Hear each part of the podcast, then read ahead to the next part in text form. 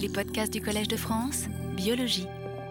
Bonjour, euh, bienvenue à la suite de ce cours, euh, euh, durant lequel nous allons continuer à explorer évidemment les relations métaboliques neurones-gli, mais cette fois-ci accentuer la direction qu'on avait entamée il y a deux semaines lors du dernier cours, et qui était celle d'explorer la possibilité de ce que nous avons appelé la plasticité métabolique. Donc l'idée étant de voir si finalement le couplage métabolique entre astrocytes et neurones est sujet à des mécanismes de plasticité en parallèle ou en anticipation ou après, à la suite de phénomènes qui seraient liés à la plasticité synaptique. Et en fait, c'est surtout ce que nous allons développer aujourd'hui. La dernière fois, je vous ai montré un exemple de plasticité métabolique qui était relié au cycle veille-sommeil et en particulier à la mobilisation de glycogène. Je reprendrai très brièvement ce point juste pour qu'on se remette dans le bain. Vous vous souvenez, le glycogène est exclusivement, essentiellement localisé dans les astrocytes. Il peut être mobilisé par un, une série de neurotransmetteurs assez restreints, les, monoamines, en particulier la noradrénaline, via des actions alpha et bêta.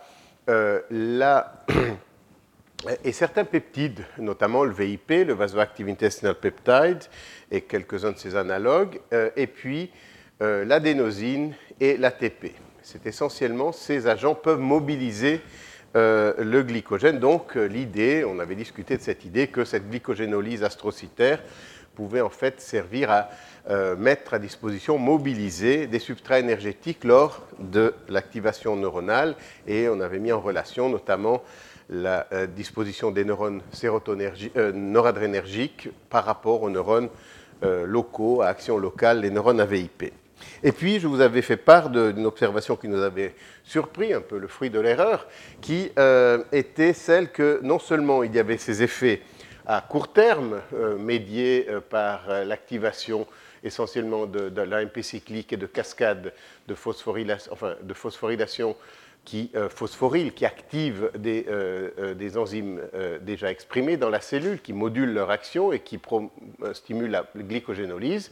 Mais on avait également mis en évidence des effets à long terme qui s'expriment sur plusieurs heures, que l'on avait essentiellement abordés d'un point de vue descriptif, mais pour lesquels on avait montré l'implication des mécanismes de transcription, également identifier les facteurs transcriptionnels impliqués et finalement identifier en tout cas un gène cible de ces facteurs transcriptionnels activés par cette cascade CAMP dépendante qui était cette fameuse protéine PTG, Protein Targeting to Glycogen, qui est une protéine qui, entre autres, augmente l'activité de la glycogène synthase et stimule massivement la resynthèse de glycogène après plusieurs heures. Et puis, nous avions mis ça en relation, cette observation, pour des raisons que j'avais évoquées la dernière fois, je ne vais pas les reprendre, mais vous vous souvenez peut-être que l'on avait montré qu'en fait, PTG était d'abord avait un rythme circadien avec une augmentation en fin de nuit pour l'animal, donc d'activité, et une diminution en fin de lumière, donc de repos pour le, rongeur, et puis une déprivation de sommeil de 6 heures, fait augmenter de manière tout à fait significative l'expression de, PTG. Donc si on prolongeait la veille de plusieurs heures par cette déprivation, eh bien l'induction de PTG était encore plus forte. Et ce qui était intéressant, c'était que non seulement il y avait une augmentation de l'expression de ce ARN messager, mais que ceci avait une, euh, une conséquence fonctionnelle dans la mesure où euh, l'activité de l'enzyme, de la glycogène synthase, préparée à partir de cortex de souris déprivés de sommeil, était fortement induite, ce à quoi on s'attendrait si PTG est induit, que c'était un phénomène réversible, dans la mesure où si on euh, laissait l'animal récupérer trois heures, euh, évidemment d'autres animaux, on retrouvait des niveaux d'activité de la glycogène synthase qui étaient, enfin pas des niveaux, des activités, des niveaux d'activité qui étaient comparables à ceux d'animaux qui n'auraient pas été perturbés pendant 6 heures, plus ensuite récupérés pendant 3 heures. Donc tout ça nous avait montré justement qu'il y a une plasticité euh, circadienne, en tout cas dans le métabolisme du glycogène, euh, avec des euh, molécules que nous avons identifiées. Et ceci nous avait amené à, postuler, c'est quelque chose que nous poursuivons activement dans le laboratoire, à l'idée selon laquelle, en fait, lorsque en fin d'activité, ce PTG est induit, euh, et il va euh, mettre, si on passait l'expression, les astrocytes dans un, état euh, ou dans une fonctionnalité qui va favoriser plutôt le stockage de glycogène, de glucose sous forme de glycogène, plutôt que l'utilisation de glucose dans la glycolyse et puis éventuellement, comme je vous ai montré, la production de lactate, etc. Donc euh, l'idée est que cette plasticité métabolique astrocytaire qui concerne euh, le glycogène euh, pourrait, jouer un rôle dans le cycle veille-sommeil. Et en fait, nous sommes, comme je vous l'ai dit la dernière fois, activement en train d'explorer des manipulations pharmacologiques des enzymes du glycogène pour évaluer leur effet sur le cycle veille-sommeil. Voilà pour ce premier exemple de plasticité métabolique, mais euh, j'aimerais maintenant revenir euh, euh, au, point initialement évoqué, à savoir celui de en quoi, en fait, des mécanismes de plasticité métabolique, des adaptations, des modifications du phénotype astrocytaire, phénotype métabolique, pourraient coexister voire être euh, nécessaire, indispensable à l'expression de la plasticité synaptique, euh, euh, dont je ne vais pas décrire ici les phénomènes, ça prendrait un cours entier, un cours de, 9 heures, c'est-à-dire de, des modifications pré-post-synaptiques. Enfin, c'est un, phénomène qui est étudié de manière très active en neurosciences, comme vous le savez. Nous nous sommes maintenant intéressés, nous, à voir que se passe-t-il au niveau de l'astrocyte euh, lorsqu'il y a cette plasticité?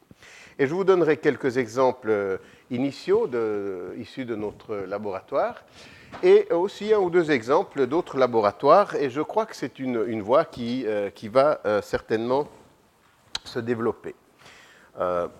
nous, voyons donc, nous verrons donc en premier lieu un protocole expérimental dans lequel nous avons euh, euh, nous savons, il est bien connu qu'il y a une plasticité synaptique, c'est euh, le paradigme d'apprentissage spatial. Et ce que nous avons essayé de voir, c'est s'il y avait des modifications déjà au niveau, je ne vais pas dire macroscopique, mais enfin régional, notamment au niveau de l'hippocampe, de la consommation de, glucose à divers moments de la mise en place de cette plasticité. Et euh, je passerai ensuite à euh, des observations récentes du laboratoire qui concernent une sorte de plasticité, on peut l'appeler aussi, mais cette fois-ci dans un contexte neuropathologique. Alors, euh, plasticité synaptique et apprentissage spatial. en d'autres termes, est-ce que les astrocytes sont sujets à des adaptations métaboliques en parallèle à la plasticité synaptique? Voilà la question. Formulée d'une autre manière, y a-t-il une trace métabolique comme il y a euh, une trace euh, synaptique?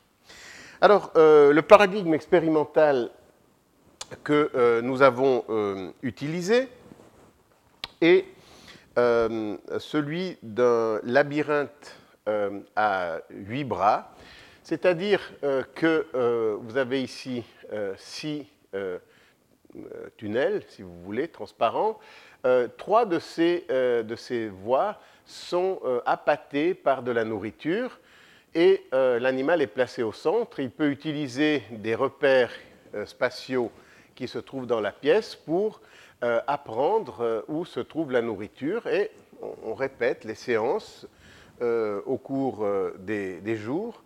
Et il s'agit là de souris. Et euh, l'animal est plutôt, euh, ils sont plutôt bons, ils apprennent assez rapidement et euh, à partir du sixième, septième jour, ils ne perdent pas de temps, ils vont directement dans les bras appâtés. Donc on peut suivre, si vous voulez, au cours du temps, le développement de l'apprentissage et on va en déduire que cet apprentissage est lié à des mécanismes de plasticité euh, synaptique. Je pense que la preuve n'est plus à faire dans, ce domaine. Alors voilà euh, le décours temporel de la performance de ces souris euh, pour aller trouver la nourriture dans les bras appâtés. au début, c'est à peu près du hasard. Et puis, petit à petit, euh, vous voyez que euh, les souris sont bonnes, comme je vous ai dit, 5-6e jour.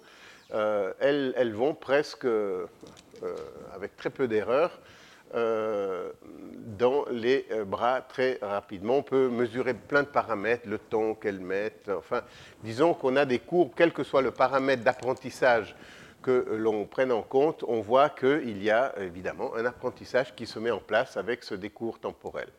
Ce qui est intéressant, c'est qu'on euh, peut les laisser ensuite dans leur cage tranquillement pendant cinq jours, sans euh, entraînement, et on les remet euh, dans, le labyrinthe, et vous voyez que en fait, elles sont tout aussi compétentes après cinq jours sans exercice. Donc il y a euh, euh, une trace, certainement, et euh, on peut la rappeler, la réactiver, et de manière à ce que la performance, voyez, est tout, à fait, est tout à fait bonne. Alors, ce que nous avons fait pour chercher la trace métabolique, et c'est un processus qui est en cours, nous nous sommes dit, est-ce que lors de l'apprentissage, est-ce qu'il serait possible de mettre en évidence euh, des consommations de glucose euh, révélées par euh, la technique du 2-déoxyglucose, de la radioautographie au 2-déoxyglucose. Donc, on injecte l'animal avec du, du 2-déoxyglucose radioactif et ce glucose va être capté de manière additionnelle par rapport à la ligne de base dans les régions qui seraient particulièrement mobilisées. En fait, il y a, c'est un protocole qui a déjà été utilisé, notamment euh, ici en France, à Bordeaux par exemple, par euh, Bontempi et d'autres. C'est une manière, si vous voulez, d'avoir une trace euh, métabolique au cours de l'apprentissage. Et vous avez ici des tranches, des, coupes frontales au niveau, qui passent au niveau de l'hippocampe au premier jour d'apprentissage, au neuvième jour, et euh, justement, à ce temps de cinq jours euh, après le dernier apprentissage et pendant lequel on laisse l'animal euh, tranquille pendant ces cinq jours. Alors là, nous avons des coupes plutôt antérieures, au niveau de l'hippocampe antérieur, et là, plutôt au niveau de la partie postérieure. Alors, je crois que c'est assez évident, ça saute aux yeux, que, en prenant en compte bien sûr que le signal rouge euh, correspond, euh, au vu de, euh, la référence à une, activité, une accumulation importante de, 2-déoxyglucose, on voit qu'il y a des modifications, en fait, de l'accumulation de glucose selon les jours d'apprentissage. au début, vous avez ce type de, pattern. après 9 jours, d'autres, un autre avec des mobilisations plus corticales. Euh, ici, au niveau de l'hippocampe, euh, au niveau postérieur aussi, des patterns différents. Vous voyez, par exemple, ici, de nouveau, des mobilisations corticales alors qui ne sont pas présentes au premier jour. Mais peut-être le point, euh, et alors, juste en passant, là, je, vous donne comme ça un, survol qualitatif. Ce que nous avons fait depuis, c'est de développer avec des collègues à l'école polytechnique programme qui permet de reconstituer euh, de manière euh, non biaisée euh, tout le, cerveau, essentiellement les coupes sériées de cerveau, et d'avoir un cerveau tridimensionnel pour reconstituer des images qui ressembleraient, entre guillemets, à une TEP, mais chez la souris, à partir de, de coupes coronales.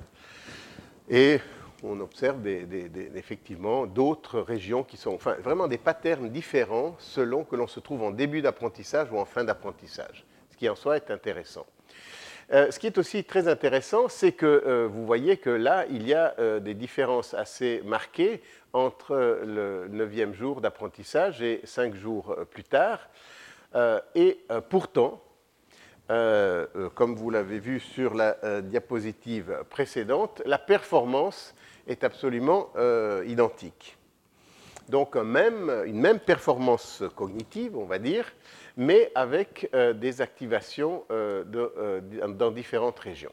Alors, la question reste ouverte encore, je crois qu'il faut, poser, il faut la poser, mais c'est-à-dire qu'il y en a deux en fait. Est-ce qu'il s'agit d'adaptations métaboliques qui en fait accompagnent euh, des adaptations synaptiques liées à l'apprentissage ou euh, simplement s'agit-il du fait que euh, à différents temps, différentes régions sont mobilisées. Mais ce qui serait quand même moins intéressant, mais je pense que la, première hypothèse demeure valable parce qu'on sait que dans ces trois temps, il y a des corrélats comportementaux euh, très clair. Ici, l'animal n'est pas très bon, enfin, il va au hasard. Là, il est, est très euh, performant. Et là, il est toujours très performant, mais cette fois-ci, il y a euh, des, régions qui sont mobilisées de manière différente.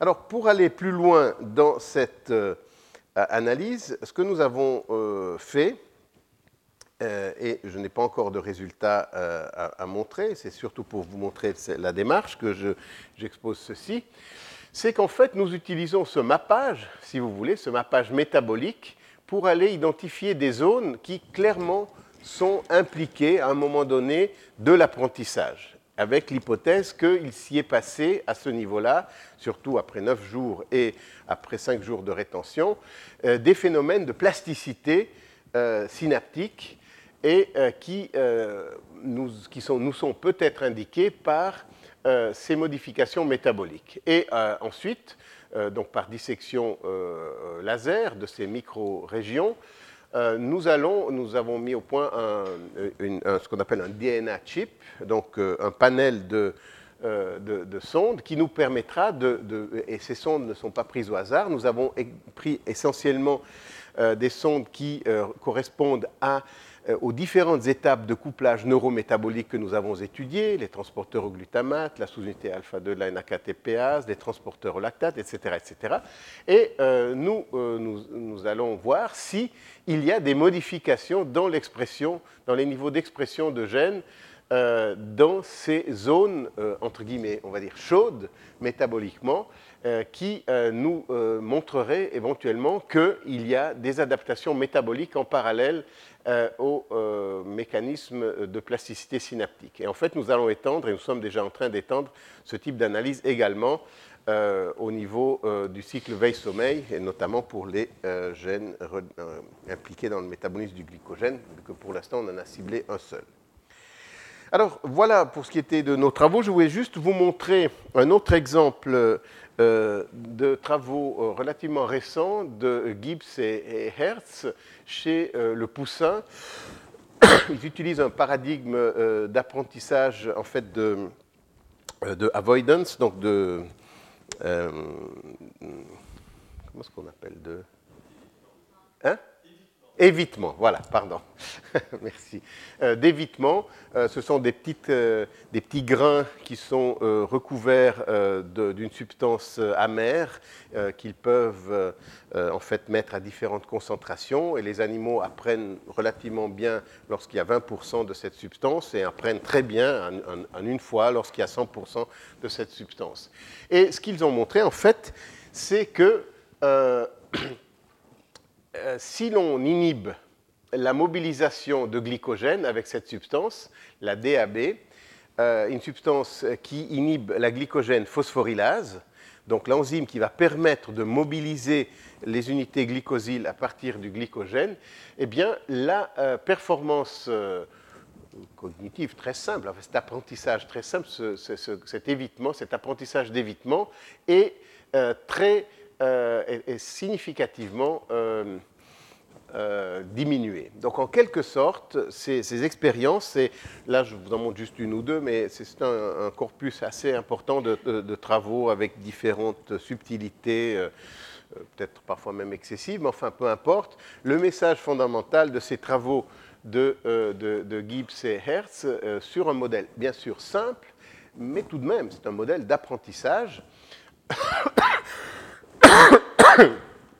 Euh, montre que si on inhibe la mobilisation de glycogène, euh, euh, on, perturbe cet apprentissage d'évitement. Et ils ont également, par exemple, je vous ai dit, ils ont étudié de manière assez fine cet apprentissage.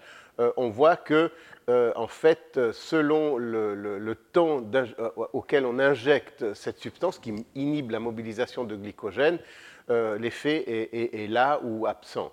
Et notamment, c'est surtout dans les temps plus longs euh, c'est-à-dire 20 minutes après le début euh, des, séances, que l'effet se fait marquer, est le plus marqué. Donc c'est peut-être plutôt dans des phases de euh, consolidation, en tout cas précoce.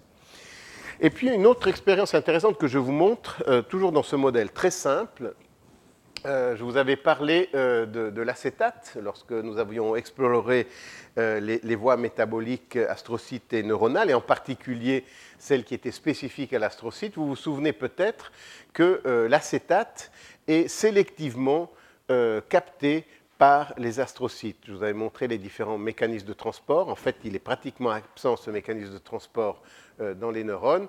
Et par contre, il est présent dans les astrocytes.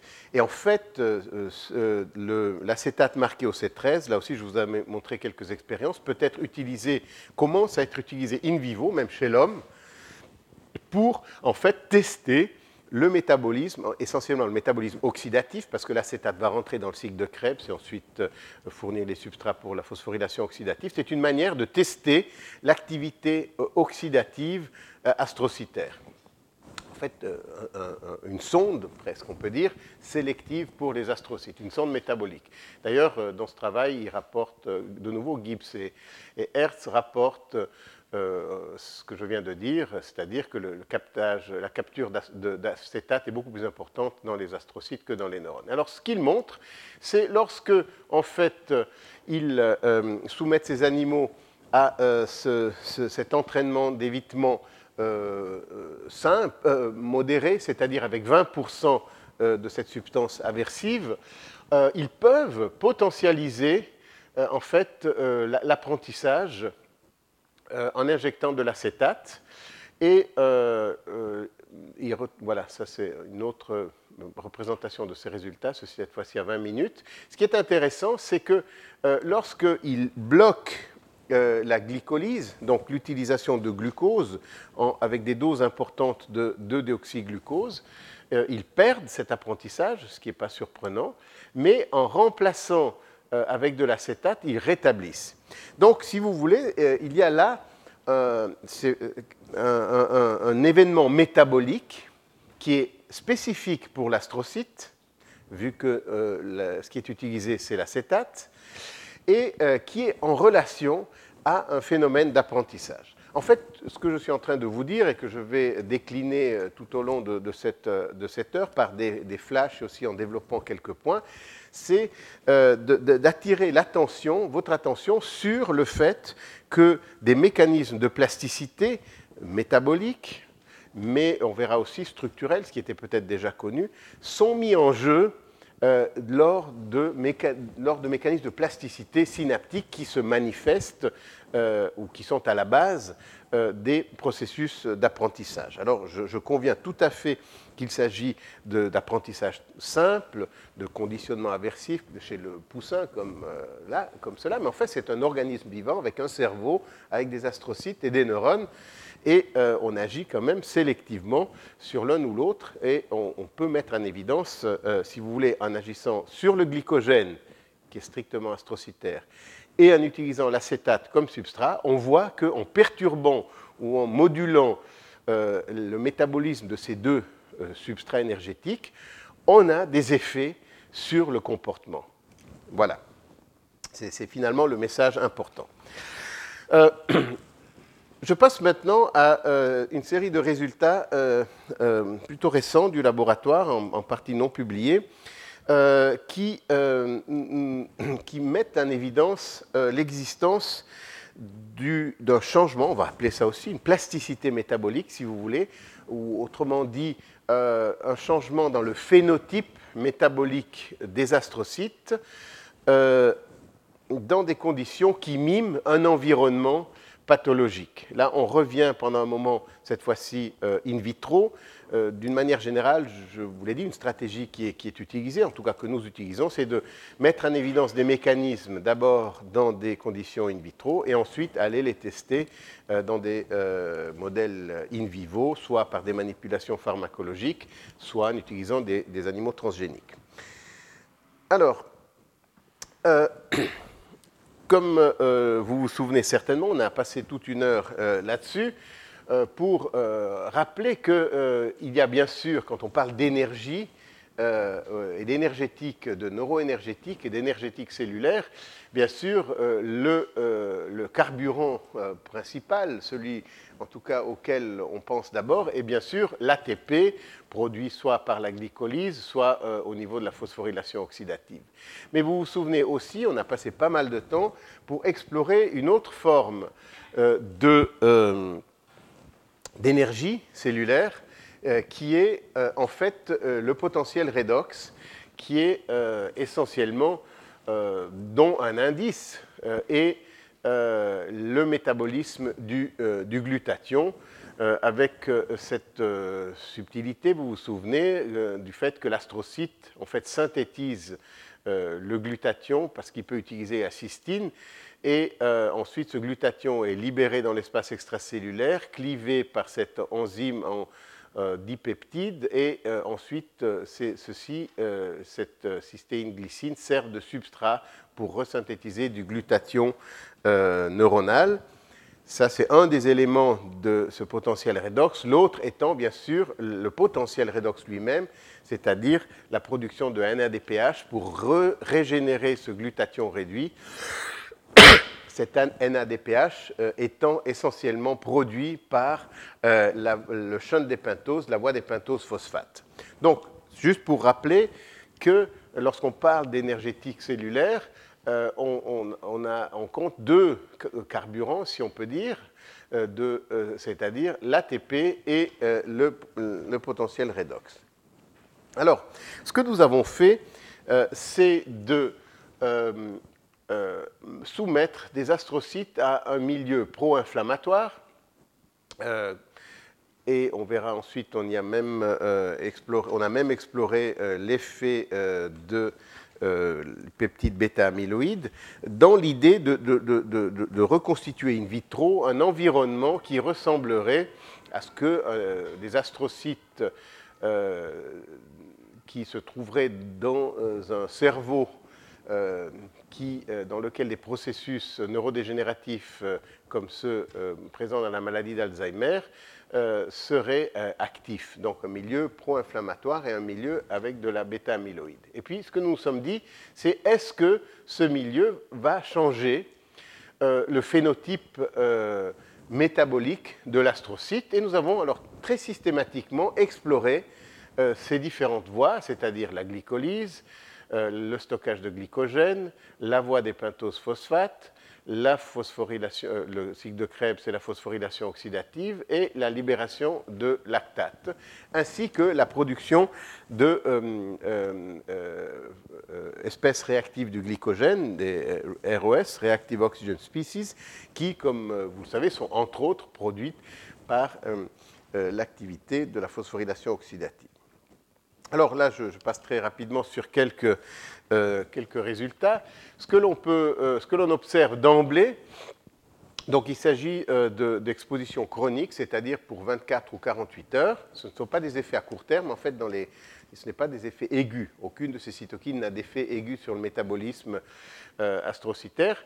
Ce que l'on voit, c'est que euh, chacune euh, de ces cytokines, donc pro-inflammatoires, comme l'interleukine 1 bêta ou le TNF-alpha, a un petit effet de stimulation de la consommation basale de, glucose, mais qu'ensemble, elles ont une, une, synergie tout à fait remarquable et tout ça est même potentialisé par le peptide bêta-amyloïde, on a utilisé en fait euh, une forme courte qui mime les effets. On a aussi utilisé, comme vous le verrez plus tard, une forme complète, la, forme pathologique 1,42. Donc, et tous ces effets qui se manifestent après plusieurs heures sont euh, dépendants de la synthèse de protéines, donc de l'induction de, gènes. Donc, en quelque sorte, un environnement pro-inflammatoire va euh, faire en sorte que l'astrocyte euh, un phénotype métabolique qui lui fait capter plus de euh, glucose, d'utiliser plus de glucose. Autre observation de ces bois métaboliques, on voit qu'en fait, il y a une très forte stimulation euh, de la voie des pentoses phosphates et, qui nous qui nous met sur la piste, enfin qui aura comme conséquence tout simplement une euh, importante synthèse de euh, NADPH, donc de cet équivalent réducteur si fondamental pour la, euh, entre autres, pour la régénération de, de, glutathion réduit, qui lui-même est fondamental pour la prise en charge des radicaux libres. En parallèle, et peut-être relié à ça, et nous avons de bonnes raisons de, croire, c'est qu'il euh, y a euh, production de euh, radicaux de libre, par exemple, sous forme d'anions superoxyde,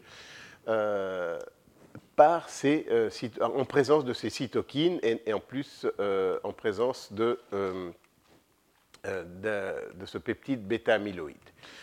Alors euh, là, je vous rappelle simplement la voie. Cet anion superoxyde est euh, pris en charge par la, la SOD, la superoxyde dismutase, qui euh, va permettre la formation de hydrogène peroxyde, H2O2, et qui est en fait pris en charge justement par le glutathion réduit qui s'oxyde et qui est régénéré en présence de NADPH, le, glutathion réduit. Donc on voit que ces choses sont liées ce qu'on observe, c'est qu'il y a une production accrue de radicaux libres et euh, en même temps, et de manière corrélée vraisemblablement, une formation accrue euh, d'équivalents réducteurs sous forme de NADPH par la stimulation euh, du shot des pentoses, de la voie des pentoses phosphates.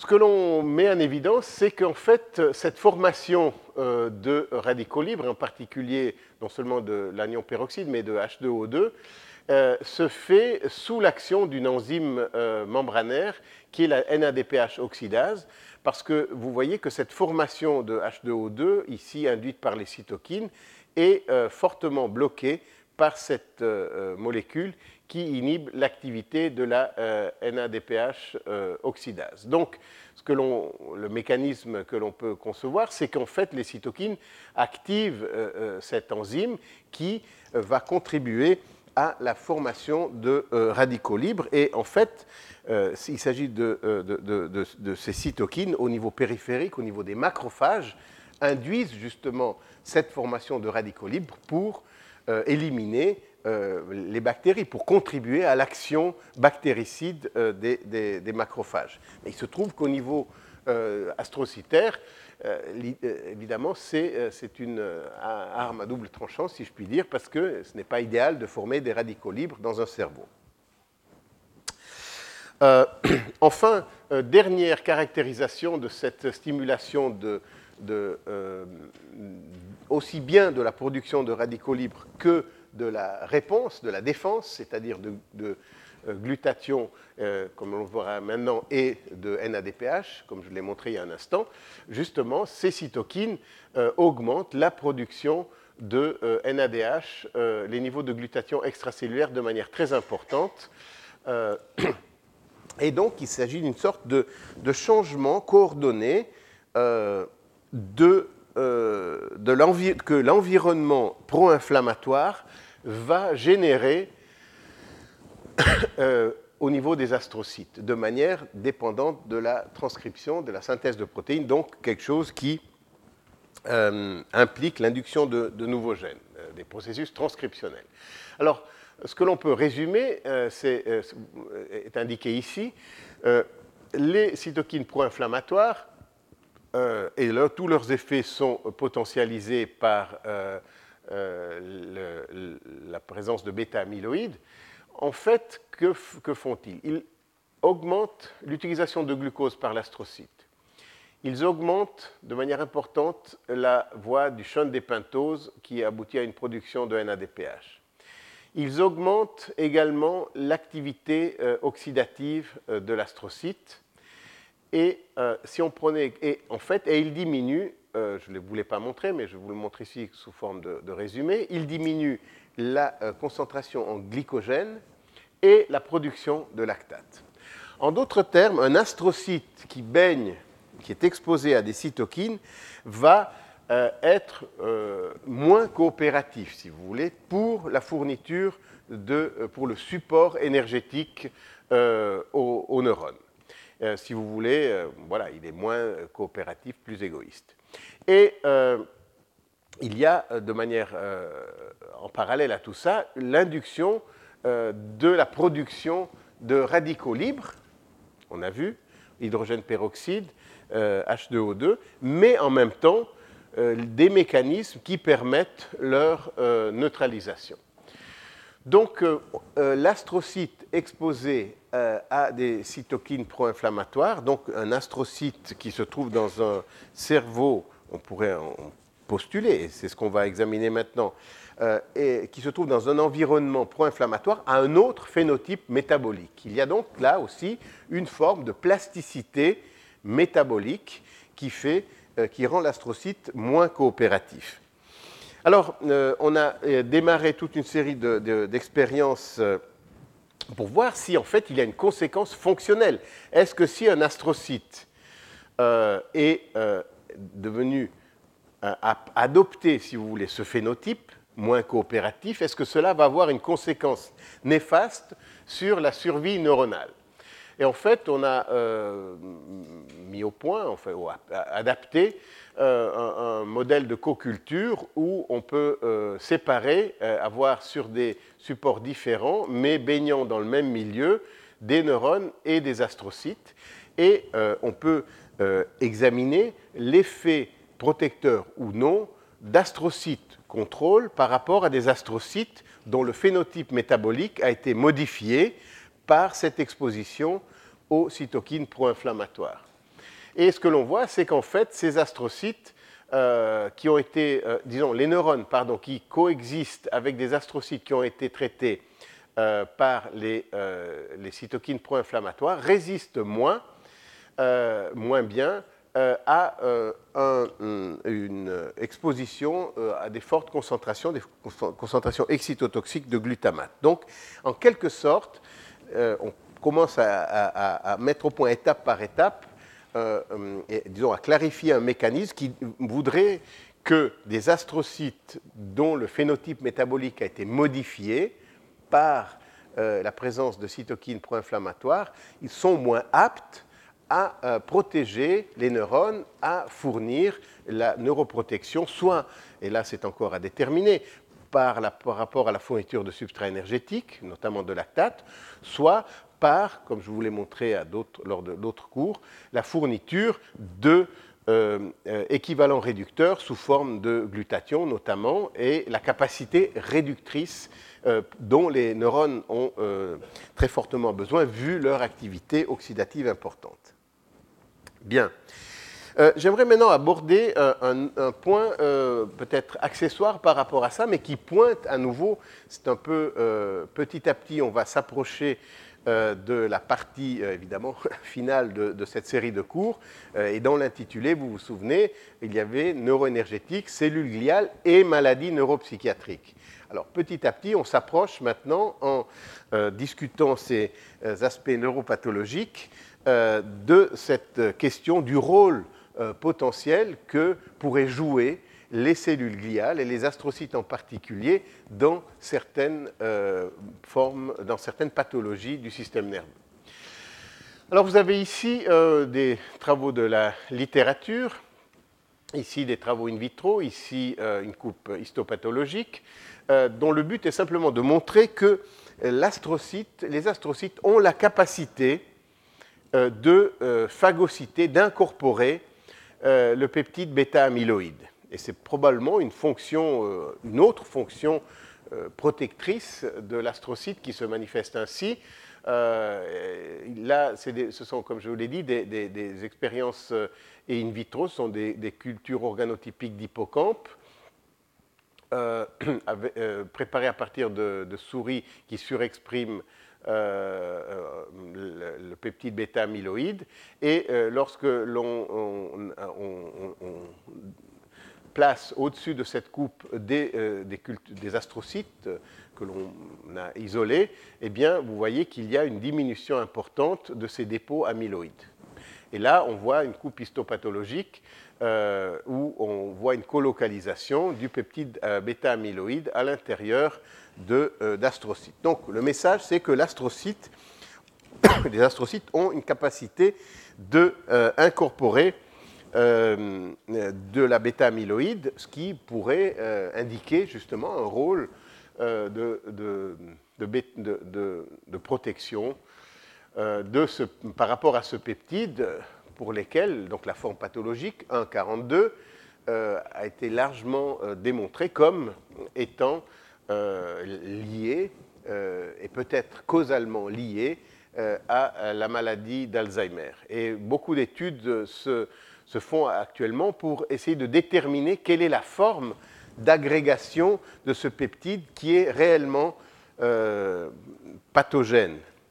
Euh, il semble que le, degré d'agrégation, est-ce que ce sont des protofibrilles ou des euh, fibrilles ou des amas de fibrilles qui sont, qui sont réellement pathologiques? C'est un, domaine très, de, recherche très active, mais disons, je crois qu'on peut le dire, bien que c'est toujours en discussion, certainement il y a un lien euh, entre euh, euh, la neurodégénérescence dans la maladie d'Alzheimer et l'accumulation, ou en tout cas la présence de ce peptide A42 sous la forme macromoléculaire à déterminer quelle est vraiment la forme pathologique. Il semblerait que ce soit plutôt des protofibrilles. Alors ce que nous avons fait, c'est d'étudier un peu plus loin ce mécanisme, parce que finalement, ce que nous avions montré, enfin on y arrivait parce qu'on s'intéresse au métabolisme, et qu'est-ce qu'on avait vu? Euh, je vous l'ai montré en fait indirectement, et je l'ai mentionné surtout, c'est que le peptide 25-35, euh, et on verra plus tard aussi la forme pathologique 1,42, ont des effets de type euh, de celui des cytokines. Je vous ai illustré celui des cytokines, je vous ai dit que la bêta-amyloïde augmentait celui des cytokines, mais le bêta-amyloïde lui-même a des effets analogues. Donc, quelque part, l'exposition d'astrocytes à de la bêta-amyloïde pathologique va modifier le phénotype métabolique de l'astrocyte. Alors, on s'est intéressé, et on s'intéresse encore maintenant, à essayer de comprendre par quel mécanisme. Alors, la première chose que l'on a vue, c'est qu'on a pu reproduire, euh, il s'agit ici de, données en microscopie confocale, on peut voir que les astrocytes de souris euh, peuvent incorporer euh, de la bêta-amyloïde 1,42 humaine, la 1,42 étant la forme pathologique, la forme physiologique, entre guillemets, étant la 1,40. Donc, il y a en tout cas les astrocytes qui sont exposés à la bêta-amyloïde vont l'incorporer. Et ceci, d'ailleurs, et, en fait, ce qui nous avait mis sur la piste, c'est assez amusant, c'est que, en fait, on avait remarqué que euh, les astrocytes euh, qui étaient exposés à la bêta-amyloïde, en fait, avaient un contenu en protéines beaucoup plus élevé. Euh, voilà, c'est indiqué ici. Et c'est là où on s'est dit, mais peut-être qu'il l'accumule. Enfin, c'est là où on est parti sur cette piste. Et on s'est dit peut-être que cette accumulation de, de bêta-amyloïde est le signal pour modifier le phénotype métabolique de l'astrocyte. Mais par quel mécanisme? Alors, ce qu'il faut savoir, c'est que, en fait, euh, euh, il, y avait quelques données dans la littérature et, nous les avons confirmées, je vous le montrer dans un instant. un des mécanismes d'incorporation de la bêta-amyloïde de différentes molécules de, ligands, de ligands pour ce type de récepteur qu'on appelle récepteur scavenger. enfin, le, récepteur pour différents ligands, y compris la bêta-amyloïde, ce sont ces récepteurs scavengers euh, qui en fait vont lier, vont, en quelque sorte, euh, si vous me passez l'expression, nettoyer tout ce qui est dans l'environnement euh, astrocytaire qui ne devrait pas y être. Et d'ailleurs pas que astrocytaire, mais de différents types cellulaires.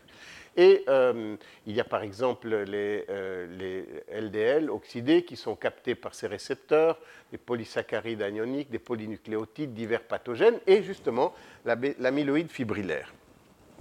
Alors la question est la suivante, ces récepteurs en fait sont internalisés, le complexe ligand-récepteur est internalisé, et ensuite euh, traité par euh, euh, le, protéasome, donc la, machinerie intracellulaire qui permet de prendre en, charge les protéines qui sont captées par les, cellules. Mais également, il va activer différents.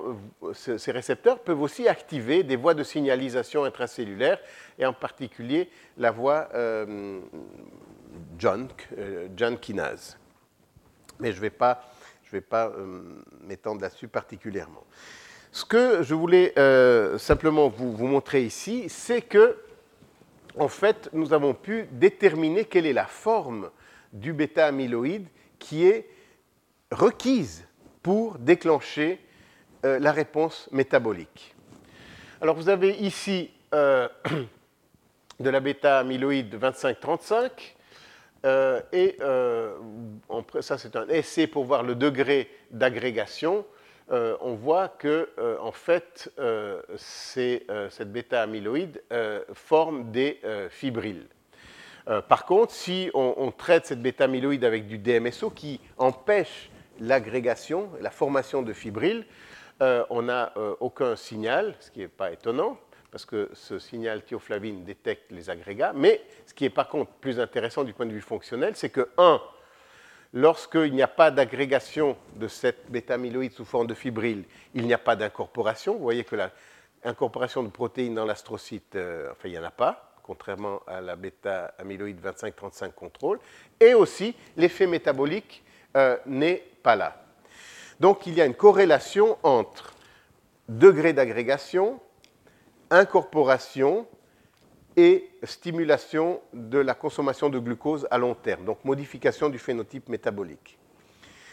Et euh, en fait, euh, là, c'est simplement euh, une autre étude qui montre cette fois-ci la 1,42, cette fois-ci de souris, et vous voyez qu'elle s'agrège effectivement, qu'elle est incorporée, mais qu'en fait, elle ne stimule pas euh, la consommation de glucose. Donc ça veut dire que l'agrégation est nécessaire. En fait, ceci est résumé dans le tableau suivant,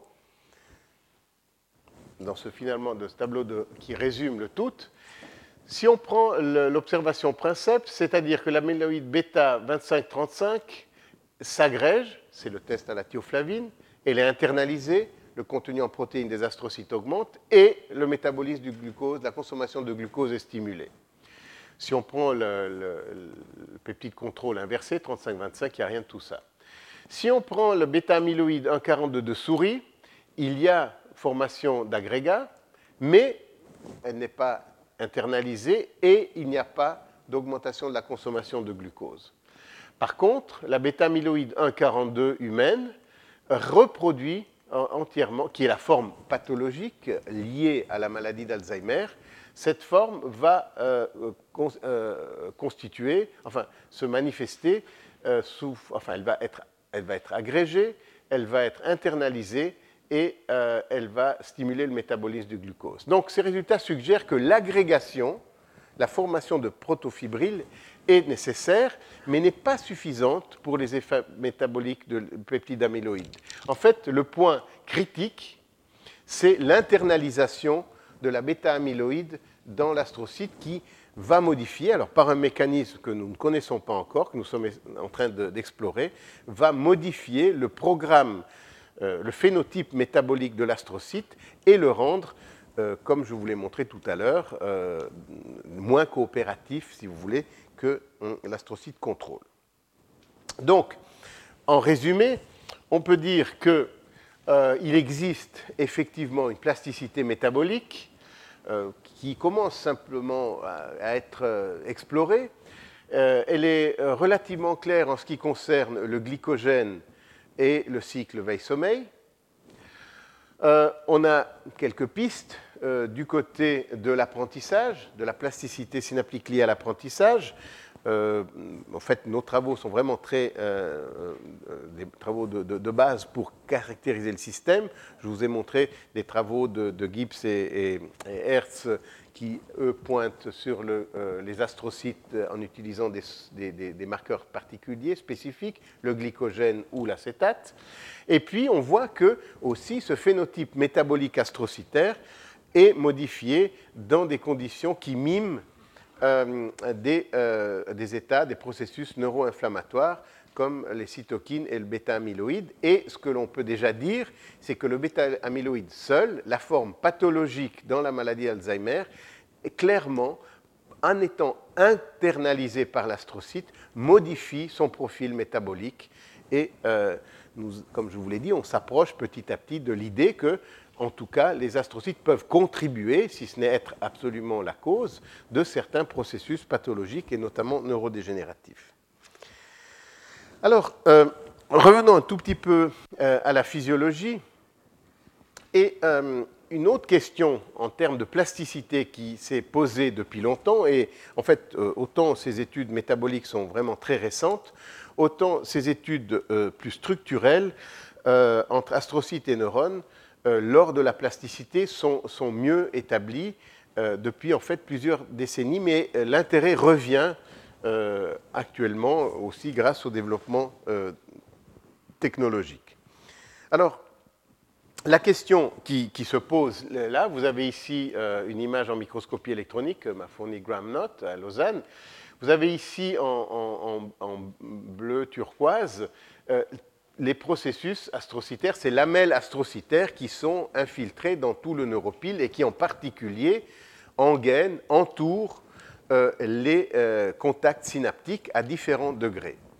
Et euh, une question qui, s'est posée, pour lesquelles il y avait ça et là dans la littérature des données, en fait il y avait quelques données même très solides au niveau de, l'hypothalamus par le groupe de, Dominique Poulain, mais dans d'autres régions du cerveau, la question était de savoir est-ce que cet engainement des astrocytes, de la part des astrocytes, euh, enfin, cet engagement des synapses par les processus astrocytaires, est-ce qu'il est relié euh, en quelque sorte au processus de plasticité? Là aussi, est-ce que lorsque des synapses sont euh, modifiées par des processus de plasticité, est-ce que les lamelles astrocytaires, est-ce qu'il y a des modifications structurelles qui, les accompagnent?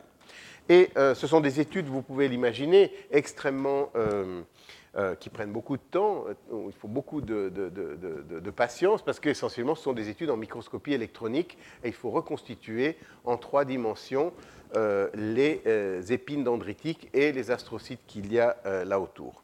Donc, la question était de, pouvoir trouver des modèles expérimentaux qui permettent d'évaluer ces modifications structurelles de l'engainement astrocytaire. Et vous avez ici, justement, euh, un, exemple de cette reconstruction. Vous avez ici en gris un profil postsynaptique, ici en euh, vert euh, le profil présynaptique et en bleu, vous avez cet engainement astrocytaire. Ce sont de nouveau des travaux de, Graham Knott qui ont permis d'obtenir ce genre d'image.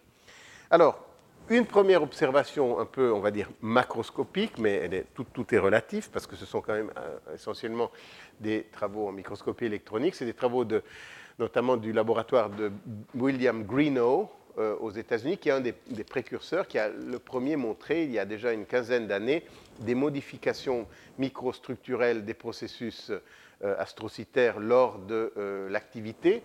Et ce qu'ils ont montré, c'est qu'en fait, un apprentissage moteur, ils ont soumis des, rats à des apprentissages moteurs, ils appellent ça des apprentissages acrobatiques. Le, le rat doit apprendre à garder l'équilibre dans un paradigme comportemental. Donc c'est vraiment une stimulation qui met en jeu, entre autres, des circuits du, du cervelet. Eh bien, au niveau du cortex cérébelleux, le volume euh, c'est des analyses quantitatives de glis par cellule de Pourquinier, et euh, en fait euh, augmenté dans ces acrobatic conditions, donc dans ces conditions où les, disons l'équilibre et l'apprentissage moteur est fortement mis à contribution. Donc là, il y a un apprentissage moteur qui se traduit par une augmentation assez euh, global, euh, quantitativement, du volume astrocytaire par rapport à, euh, aux cellules principales du cervelet, les cellules de Pourquinier. Et puis, une deuxième série de travaux très, très jolie, justement de Graham Knott, très récent, qui a étudié cette voie dont je vous ai déjà parlé, la voie qui va des vibrisses au baril dans le cortex somatosensoriel. Et l'intérêt de cette de cette voie, c'est qu'on peut stimuler de manière euh, soutenue pendant euh, plusieurs heures euh, sélectivement une vibrisse et ensuite aller étudier toutes sortes d'éléments et de, données au niveau du baril correspondant. Alors, ce que Note et ses collaborateurs ont, pu montrer, c'est deux, choses. D'abord, euh, deux choses relatives à, à l'astrocyte, donc deux réponses astrocytaires euh, en réponse à une stimulation soutenue, une stimulation sensorielle soutenue. Alors la première, c'est euh, l'augmentation de l'expression de, des deux transporteurs au glutamate glial, GLAST et GLT1. Donc en mesurant par... donc voilà la préparation. Euh, ils ont pu euh, récupérer, en particulier dans la couche 4 euh, du cortex somatosensoriel, donc dans la vibrisse correspondante à celle qu'ils ont, pardon, au baril correspondant à la vibrisse qu'ils ont stimulée, une augmentation de l'expression de, de GLAST et de GLT1. Donc, ceci indique qu'en tout cas, une adaptation plastique a eu lieu euh, au niveau de la capacité astrocytaire à recapter le glutamate. Donc il y a là une adaptation euh, claire après 24 heures de stimulation, plus de GLAST et GLT1 qui sont exprimés. Alors que euh, finalement, le transporteur neuronal, EAC1, n'est pas modifié, voire légèrement diminué, mais enfin non significativement. Et puis, euh, ce qu'ils ont euh, regardé, c'est vraiment un travail de, bénédictin, si vous me passez l'expression, euh, c'est évaluer l'engainement astrocytaire des profils synaptiques pré- et post-synaptiques. En fait, ils ont d'abord, si vous voulez, catégorisé les contacts synaptiques en quatre catégories, celles où l'engainement astrocytaire était faible, un peu moins faible, moyen et fort. Donc ce qui est bleu indique le degré d'engainement euh, astrocytaire de euh, l'épine dendritique. Et en fait, ce qu'ils ont vu, c'est une augmentation significative dans cette catégorie, c'est-à-dire les synapses qui étaient déjà bien engainées par les astrocytes le deviennent encore plus suite à la stimulation. Et euh, en fait, en analysant finement euh, ces, données euh, de manière quantitative, ils ont en fait mis en évidence une augmentation du euh, périmètre astrocytaire autour du contact pré- et post-synaptique. Donc en résumé de ces travaux, ce que l'on peut dire, c'est que l'activité synaptique prolongée modifie